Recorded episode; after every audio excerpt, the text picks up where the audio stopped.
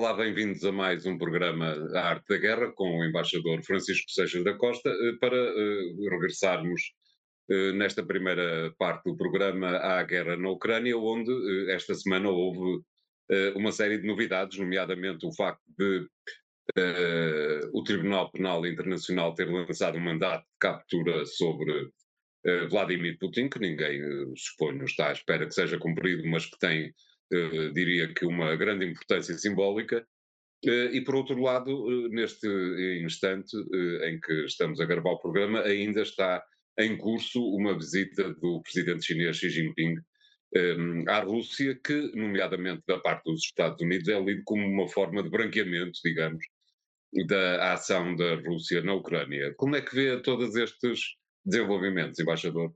Tem razão, esta semana foi uma semana cheia de acontecimentos nesta área, eh, em particular para a figura de Putin. No fundo, Putin tem uma espécie de, eu diria, de banho escocês. Por um lado, eh, o banho frio que foi o ter recebido uma, uma, um mandado de detenção por parte do Tribunal Penal Internacional, e já falaremos disso, e ao mesmo tempo, imediatamente a seguir, ter recebido a visita daquele que é claramente o seu principal amigo no plano internacional, que é o presidente chinês uh, Xi Jinping.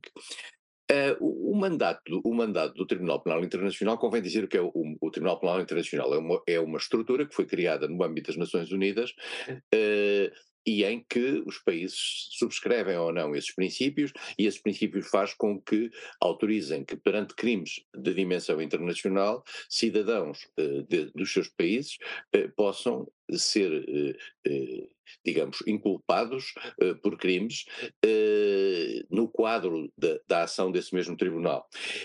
só os cidadãos uh, dos países, em princípio, só, só, só, uh, subscrevem este mesmo tratado. Alguns países, neste momento, são cerca de 130 dos 193 países das Nações Unidas. E convém dizer que não são subscritores deste tratado, e talvez não por acaso, uh, os Estados Unidos, a China e a Rússia. e por isso mesmo, digamos, embora no caso desta inculpação face a Vladimir Putin, Vladimir Putin seja de um país que não é subscritor e, portanto, não reconhece o tribunal, isso não significa que eh, se Vladimir Putin viesse a passar por algum destes países, destes 120 e tal países que estão incluídos e que subscreveram o, o, acordo, que não viesse a poder ser detido e ser levado uh, ao, ao, tribunal. Convém dizer também que a Ucrânia também não é subscritora. E, portanto, no caso específico, o Tribunal Penal essencialmente baseou-se naquilo que foi considerado um ato eh, criminoso, que, crime de guerra, que foi uh, as, que são as crianças que são levadas das zonas ocupadas pela Rússia para a Rússia, crianças ucranianas. Ehm, a Rússia diz que fez isso para as proteger em situação de, de guerra, uh, algumas delas eram órfãs. O, o acusador internacional considera não apenas a culpabilidade de Putin, mas também da provedora das crianças da Rússia, que no fundo é a titular prática desse, desse ato. E este ato foi visto pela comunidade internacional como um ato de guerra eh, e, e, portanto, neste momento, é essa, esse mandato, que, como o António referiu, tem escassíssimas possibilidades de ser aplicado, mas funciona como um elemento de natureza simbólica eh, na condenação desta que há várias outras questões que eventualmente podem ser levadas ao, ao, ao, no quadro do Tribunal Penal Internacional, eh, há, várias outras questões que têm a ver com as agressões, que têm a ver com os ataques às zonas civis eh, em, em, tempo de guerra, etc. Está aqui, e, por, e, particularmente aquele ataque de Bucha, aquele famoso massacre de Bucha, que está em investigação por parte do Tribunal Penal Internacional. Não vale a pena deixar de, de, de dizer que eh, esta, esta atitude do Tribunal Penal se, tendo ela própria a, consciência de que não terá grandes consequências práticas, funciona como um elemento de natureza política e, de certo modo, o Tribunal, o Tribunal Penal Internacional coloca-se um pouco ao lado, digamos, da Ucrânia e dos países, e dos países que apoiam a Ucrânia e, cumpre aqui um, um papel um bocadinho para além da questão jurídica e, e, e claramente no, no, terreno político precisamente porque sabe que este tipo de crimes, a confirmarem, são crimes da maior gravidade e a comunidade internacional e as opiniões públicas internacionais reagem negativamente a isto. Para Putin, vamos ser claros, este, esta imputação é, é, extremamente negativa em termos reputacionais, em termos da própria imagem de um presidente da República, de um presidente da Rússia, da, da Federação Russa.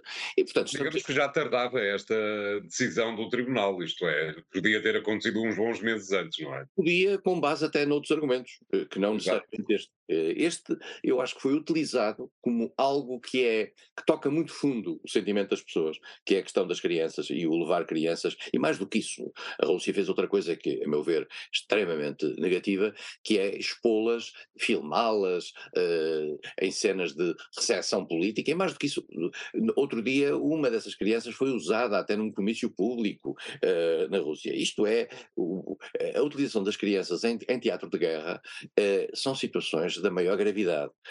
E, portanto, o, de certa maneira, o, o, procurador do Tribunal Penal Internacional soube que evocar exatamente esta questão, sabendo que ela era mais chocante.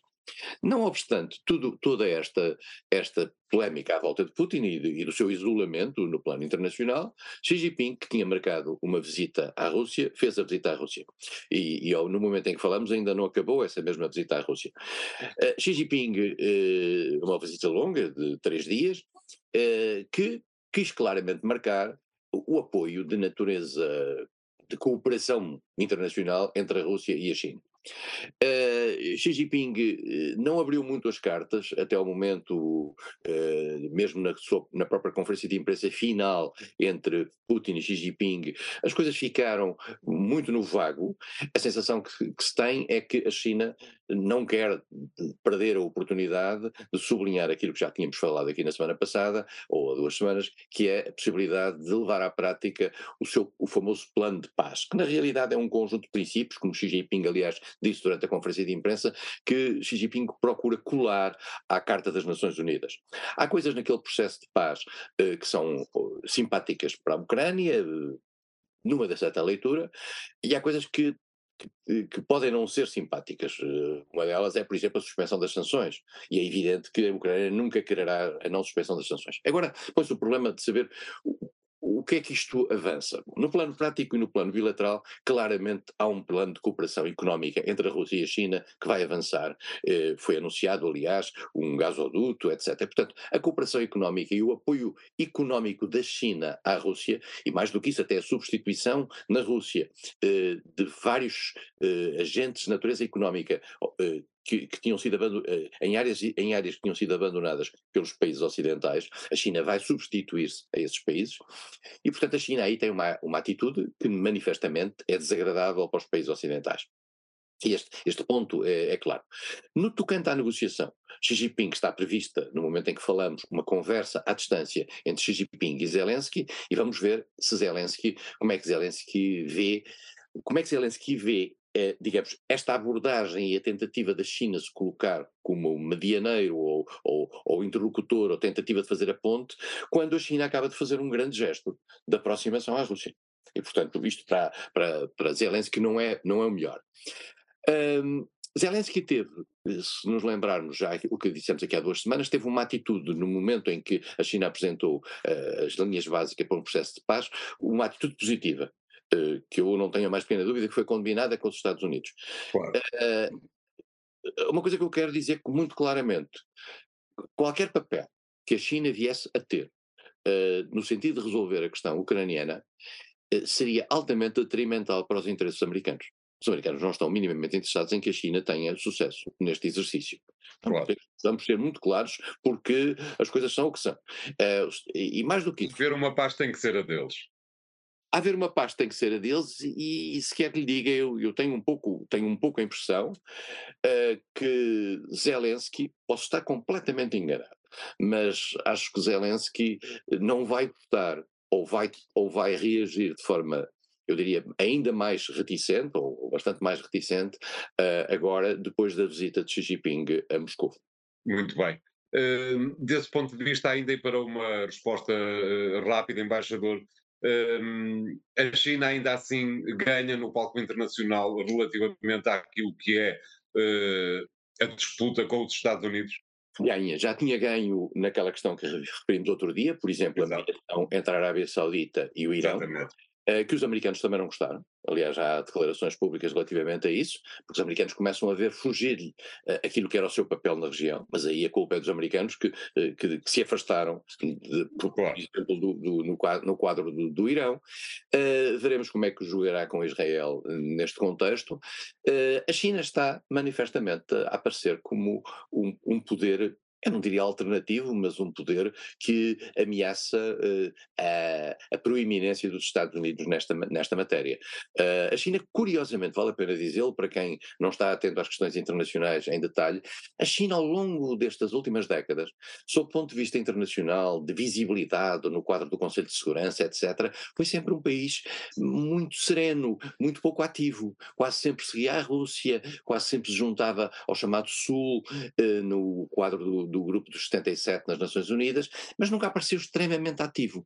Isto é uma nova China em termos de ação internacional, veremos em que medida é que esta nova China seduz ou não o Sul eh, e pode aparecer como uma espécie de alternativa à ordem que os Estados Unidos claramente titulam, junto dos países ocidentais e não só, eh, nos últimos anos. Claro.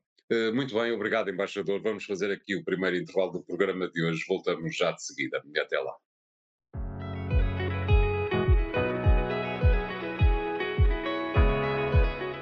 Olá, bem-vindos bem à segunda parte de Arte da Guerra, desta vez para pedirmos ao embaixador Seixas da Costa que eh, nos fale um pouco sobre uma questão que já abordámos aqui por diversas vezes, que tem a ver com eh, o facto de eh, o presidente da Sérvia e o primeiro-ministro eh, do Kosovo se terem encontrado, desta vez na Macedónia do Norte, convém referir Macedónia do Norte para não amassar os nossos telespectadores gregos, eh, e que, eh, de alguma forma, resultou eh, em menos do que aquilo que a União Europeia estava à espera. O encontro eh, demorou muitas horas. No final, nenhuma das duas partes envolvidas mostrou estar contra o acordo, mas a verdade é que nenhuma das, dessas duas partes assinou qualquer folha com o acordo. Como é que vê toda esta questão, embaixador? É, esta é uma questão que já tem, que já tem vários anos e, em particular, é uma questão que parte da, daquilo que foi, no, no auge da guerra da Jugoslávia, a, a secessão, a, a, a, tentativa de autonomização por parte do Kosovo da Sérvia. O Kosovo era uma, era uma era uma província da Sérvia, a Sérvia era um dos países integrantes da antiga Jugoslávia, e na altura, na, na, quando se partiu a Jugoslávia, eh, eh, não só se partiram vários países e houve guerras conhecidas, vimos o que se passou, o que se passou na, na, na Bósnia-Herzegovina, os conflitos entre a Sérvia e, a Croácia, ehm, e depois também problemas na, na Macedónia do Norte, mas também autonomização, autonomização depois do Montenegro, etc. Portanto, ainda antes do Kosovo, final. Ainda antes do Kosovo, exatamente. E depois o Kosovo, que, que tem uma população população maioritariamente de origem albanesa, uh, uh, toda a antiga Jugoslávia está feita de várias nacionalidades, Uh, decidiu tornar-se independente, teve para isso o apoio forte dos Estados Unidos, uh, perante aquilo que foi a, a, resistência do governo sérvio de Belgrado à independência do Kosovo, houve uma ação internacional feita pela ONU, desculpa, feita pela NATO, sem mandato da ONU, convém dizê-lo, portanto uma ação digamos, unilateral, eh, não coberta pelas organizações internacionais, mas que eh, quer a União Europeia, quer os Estados Unidos eh, apoiaram e quer Portugal também apoiou, vale a pena dizê-lo. E isso levou a uma espécie de independência de facto do Kosovo. Eh, a independência de jure, isto é, decidida pelo Kosovo como tal, só veio surgir em 2008. E a partir daí começou um processo de reconhecimento dessa independência do Kosovo, que, que, a Sérvia nunca reconheceu, porque considera o Kosovo uma sua província. Portugal reconheceu a independência do Kosovo, uh, mas outros países europeus não reconheceram, que é o caso da Espanha. E, Convém portanto, dizer que são quase 20% dos países, são cinco, cinco países europeus da União Europeia que não reconhecem o Kosovo. Cada um por razões diferentes, mas quase sempre ligados a questões de natureza nacional e é histórica. Claro. Uh, o que esses... coloca, peço desculpa por interromper, embaixador, o que coloca uma questão interessante que é uh, como é que os 27, como é que esse, esses cinco países dos 27 vão aceitar a entrada de um país que não reconhecem, é, é uma situação um bocadinho extravagante. Essa situação, António, só poderia, é evidente que no dia em que esses países eh, pudessem entrar para, para, eh, para a União Europeia, eh, teria que ser num estatuto especial e, e, obviamente, teria que haver um reconhecimento em relação a isso. Claro. Eh, o que está em causa, o que está em causa neste momento, eh, ai, vale a pena dizer também que o Kosovo nunca conseguiu entrar para as Nações Unidas, eh, porque, porque nas Nações Unidas opõem-se à entrada do Kosovo, em particular a Rússia, que tem uma relação muito particular com a Sérvia e que impede, porque é fundamental ter os cinco membros permanentes do Conselho de Segurança eh, ou a apoiar ou a não obstaculizar a entrada de um país, e portanto o Kosovo está, digamos, à porta das Nações Unidas, mas não consegue entrar. Esta, estes encontros de natureza bilateral eh, têm a ver não só com o Estatuto do Kosovo e com a relação entre o Kosovo, eh, entre Pristina, que é a capital do Kosovo, e Belgrado, que é, que é a capital eh, da Sérvia, mas tem a ver também com a circunstância de ter aparecido, terem surgido nos últimos meses conflitos eh, entre, na fronteira entre a Sérvia e o Kosovo, eh, porque Uh, o Kosovo tem no seu território algumas das, de, dos elementos quase históricos, até religiosos, uh, sérvios, e os sérvios nunca largam isso. E, portanto, e há minorias sérvias dentro de, há, minorias uh, sérvias no Kosovo, etc. A grande questão que neste momento se punha era uma pressão colocada pelas autoridades do Kosovo sobre essas minorias sérvias, em particular tentando evitar que elas utilizassem placas de matrícula sérvia, todos aqueles fatores de identidade e, e, que são uma espécie de irritantes que os países que querem forçar uma certa solução, no fundo, acabam por utilizar. E, portanto, a discussão baseou-se muito na questão dos passaportes, etc. Mas a grande questão do fundo é saber se a Sérvia aceita ou não a independência do Kosovo.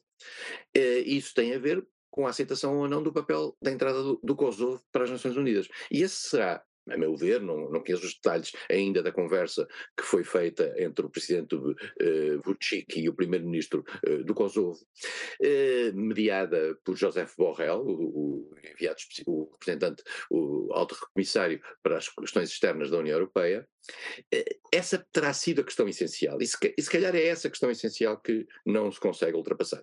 O que é que a União Europeia tem na sua mão que lhe permite fazer enfim, este gesto e, e, estar aqui a pressionar, tem a possibilidade desses dois países entrarem para a União Europeia. E neste momento em que parece que já entra toda a gente para a União Europeia, uh, e, e, que este alargamento e os próximos alargamentos vêm aí com uma extensão muito grande, a partir de, de, da questão da Ucrânia, isto desencadeia, uh, obviamente, a questão da Moldova, a questão da Geórgia, a questão dos Balcãs Ocidentais, porque também temos a questão da Albânia, uh, etc. Vai, vai, pode ser o chamado grande alargamento. Inclusivamente, o António falou na Macedónia, onde se está a realizar esta reunião, onde se realizou esta reunião, Macedónia do Norte, eh, que mudou em se chamar-se República da Macedónia para República da Macedónia do Norte, porque o seu nome é parecido com uma província do norte de, de, da Grécia e a Grécia obrigou essa mudança de nome. E porquê é que essa mudança de nome, porquê é que o país aceitou fazer essa mudança de nome? Aceitou pela simples razão de que essa é uma condição sine qua non para poder entrar nas negociações na União Europeia, porque senão a Grécia é bloqueada. Mas mesmo assim, mesmo com esta determinante, a Macedónia do Norte também estava a ter problemas com a Bulgária, eh, por razões de natureza cultural e histórica. Portanto, tudo isto é uma zona extremamente tensa, uh, mas é bom sinal, de certa maneira, uh, que as autoridades uh, sérvias e kosovares se tenham sentado à mesa para negociar, independentemente de, de ter havido ou não digamos, um, um, uma saída para esta, para esta questão. Este é o tempo para os países balcânicos eh, resolverem os seus problemas, porque este é o tempo, é mais um tempo, já tivemos outro aqui há uns anos, de alargamento da União Europeia. E, portanto, eles pressentem que a vantagem de estar dentro da União Europeia, com os fundos comunitários, com todo o apoio que isso representa, é, é, é importante.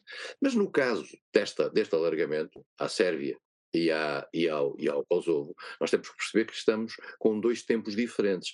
A Sérvia é um, é um país que, tem, que manifestou sempre um grande apoio à Rússia. Uh, o Kosovo é um país que, que tem uma extrema dependência dos Estados Unidos.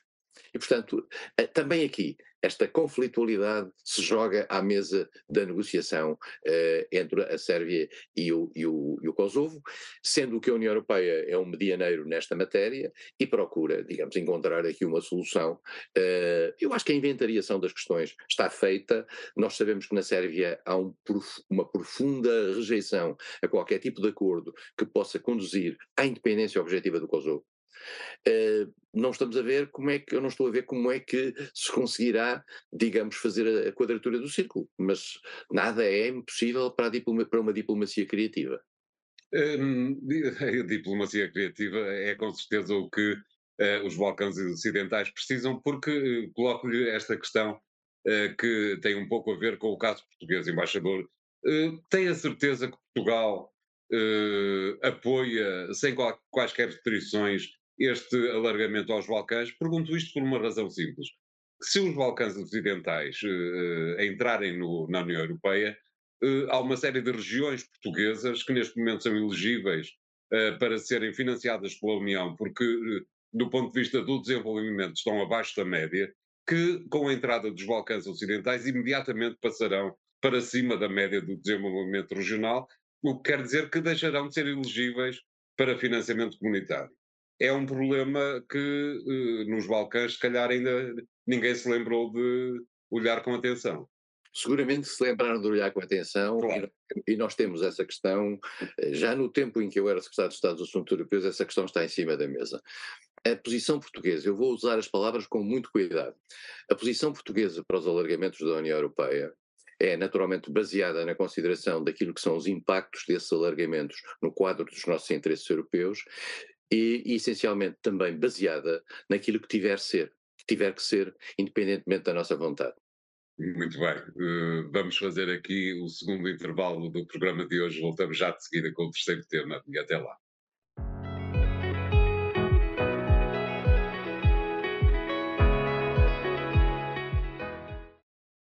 Bem-vindos à terceira parte de Arte da Guerra, desta vez para pedirmos ao embaixador Seixas da Costa que nos fale um pouco uh, sobre a forma como uh, está uh, a acompanhar um país que conhece bem, a França, onde Emmanuel Macron, o seu presidente, está a ter mais um problema. Eu parece-me que este seu segundo mandato está cheio de problemas, desta vez porque os franceses querem, querem ir para casa mais cedo, mais cedo, por exemplo, que em relação aos portugueses, uh, querem ir para casa mais cedo, uh, deixando o, o uh, trabalho e tendo ainda um belo período de tempo para se divertirem. Como é que está a ver tudo o que se passa neste momento em França, embaixador? Eu, à partida, devo dizer que ver as pessoas a querer gozar a vida é uma coisa que eu acho Exatamente. agradável. Resta saber é se eh, a sustentabilidade da Segurança Social francesa eh, pode incorporar isto. Nós sabemos que esta questão da, da idade da reforma é uma questão antiga em França eh, e, e os próprios o próprio Partido Socialista, num certo momento, foi culpado em relação a isso, no sentido de dar uma maior facilidade e, e fazer regressar a idade da reforma a, a, a idades mais cedo, e, e neste momento há uma rejeição profunda por parte dos franceses relativamente a isso. Volto a dizer, eu não sei, não conheço as contas, eh, se a sustentabilidade da segurança social permite ou não uh, que, que não haja este avanço da idade da reforma. Uh, Macron, vale a pena dizê-lo, quando foi eleito, isto estava no seu programa de eleição. Exato. Os franceses, ao votarem Macron, e muitos franceses nós sabemos votaram Macron para não votar Marine Le Pen, os franceses uh, sabiam que estavam a votar nisto, uh, na esperança que não tivessem de, de garantir isto na prática. Convém dizer também que esta lei é uma lei para vigorar a, a, depois de 2030. Quer dizer, portanto, estamos a falar daqui a sete anos. Mas mesmo assim, os franceses não querem ficar ligados a isso, a essa, a essa determinação. Isto pode criar uma situação extremamente difícil. Macron, o que é que aconteceu? Macron tentou jogar com a circunstância do partido de, da direita tradicional, o Le Républicain, o partido de Sarkozy, eh, ter eh, proposto esta, esta ter, ser um dos pontos essenciais de, de, da, da, atitude deste partido no, no, plano da política interna, a, a, aprovação desta lei. E por isso mesmo colou o seu próprio partido uh, aos, à, à, direita, no sentido de dizer, já que estamos a, a fazer aquilo que vocês queriam propor, uh, juntem-se a nós, e a direita lá se juntou a Macron, mas as coisas não correram tão bem quanto se previa, e em, em, situação limite, Macron utilizou um mecanismo que existe na Constituição Francesa, que é a possibilidade do governo impor a lei, que só pode ser revertida no caso de haver uma maioria contra o que significa colocar toda a gente contra a lei do governo. É o chamado artigo 49.3, que é algo que é muito discutido em França, mas que no fundo é uma, uma provisão que existe na Constituição Francesa da Quinta República para evitar aquilo que se chamava a ditadura do Parlamento da Quarta República. E essa circunstância eh, fez com que o, os franceses viessem para a rua uh, reclamar contra isto. Isto vai criar uma tensão muito grande. Macron, apesar de tudo, está ainda com muitos anos à sua frente em termos de mandato. Uh, Macron foi eleito há um ano e tal, nós já nos esquecemos. E, foram, e as eleições francesas foi há, foi, não, não foram há muito tempo.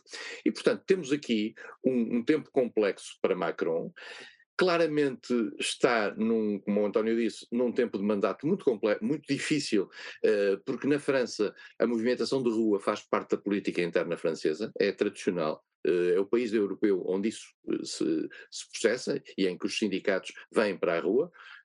curiosamente, estava-se à espera que esta reforma, digamos, tivesse uma reação sindical mais serena porque já não era a CGT quem estava a chefiar esta, esta negociação, era mais a CFDT, que é uma central sindical eh, menos radical e menos ligada a, a partidos mais à esquerda, eh, ou mais de, de, extrema esquerda, mas de repente há uma coligação praticamente entre toda a gente que era contra a reforma, coligação que tem, vale a pena dizê-lo, partidos da, da extrema-direita, como o, o, Rassemblement Nacional de Marine Le Pen, mas também tem o La France Insoumise eh, de Jean-Luc Mélenchon, eh, que é a extrema-esquerda, num tempo em que não há esquerda moderada em França. Vale a pena Exato a esquerda moderada em França praticamente desapareceu. O Partido Socialista não tem a mais pequena relevância hoje em dia. Foi uma espécie de um, de um suicídio no, depois de ter a presidência da França uh, e uma maioria absoluta no Parlamento, que, que como acontecia com com uh, com, com Hollande. Hollande. E portanto estamos aqui num tempo uh, em que são os extremos que gerem a política francesa. Isto levanta, aliás, um problema a prazo que tem a ver com quem vai substituir Macron. Macron não pode ser reeleito. Uh, há um candidato no seu partido, Edouard Philippe, que foi o seu primeiro primeiro-ministro, uh, que tem vindo a criar um, enfim, um espaço de, de, de aproximação uh, lenta como su sucessor possível de Macron. Há um outro candidato que é François Bayrou, do MoDem, do, do Movimento dos Democratas, que também surge mais uma vez, é uma velha figura da política francesa que surge mais uma vez, no, talvez na sua última tentativa de ser presidente da França, e do outro lado há Marine Le Pen. É, e há, naturalmente, à, à esquerda, uh, Jean-Luc Mélenchon, uh, que é o candidato que teve, um, nas duas últimas eleições, resultados muito próximos da, da, do acesso ao poder. Exato. Estamos a assistir, seguramente, neste caminho para, para, as, para, as, próximas eleições francesas daqui a quatro anos, vamos assistir a um tempo muito difícil eh, para Macron, eh, mas também um tempo muito difícil para a direita moderada francesa, eh, que tem uma grande dificuldade, por um lado, de, manifestar um projeto alternativo eh, à esquerda, sem, por outro lado, escolar a Macron que é o que aconteceu agora, embora sem um grande resultado. Vale a pena dizer que essa, eh, o, a, direita, a direita tradicional eh, também tem um candidato que já se anunciou, que é Laurent Wauquiez, eh, que é um que foi secretário de Estado de várias de, em vários governos e que teve eh, um papel, eh, digamos, eh, como, um, como, é um líder é um líder interessante para a direita, uma figura mais jovem e que eh, no fundo rompeu com a velha tradição dos, do, da, da, direita francesa, das velhas figuras da direita francesa, de Nicolas Sarkozy de, e, todo, e, tudo, e tudo aquilo que andava ali à volta de uh, Xavier Bertrand, uh, Valérie Pécresse, etc. E surge como uma, uma voz mais à direita, que também é interessante para eles, no sentido de ir buscar algum eleitorado que se poderia sentir tentado, ou que se poderá sentir tentado a votar Marine Le Pen.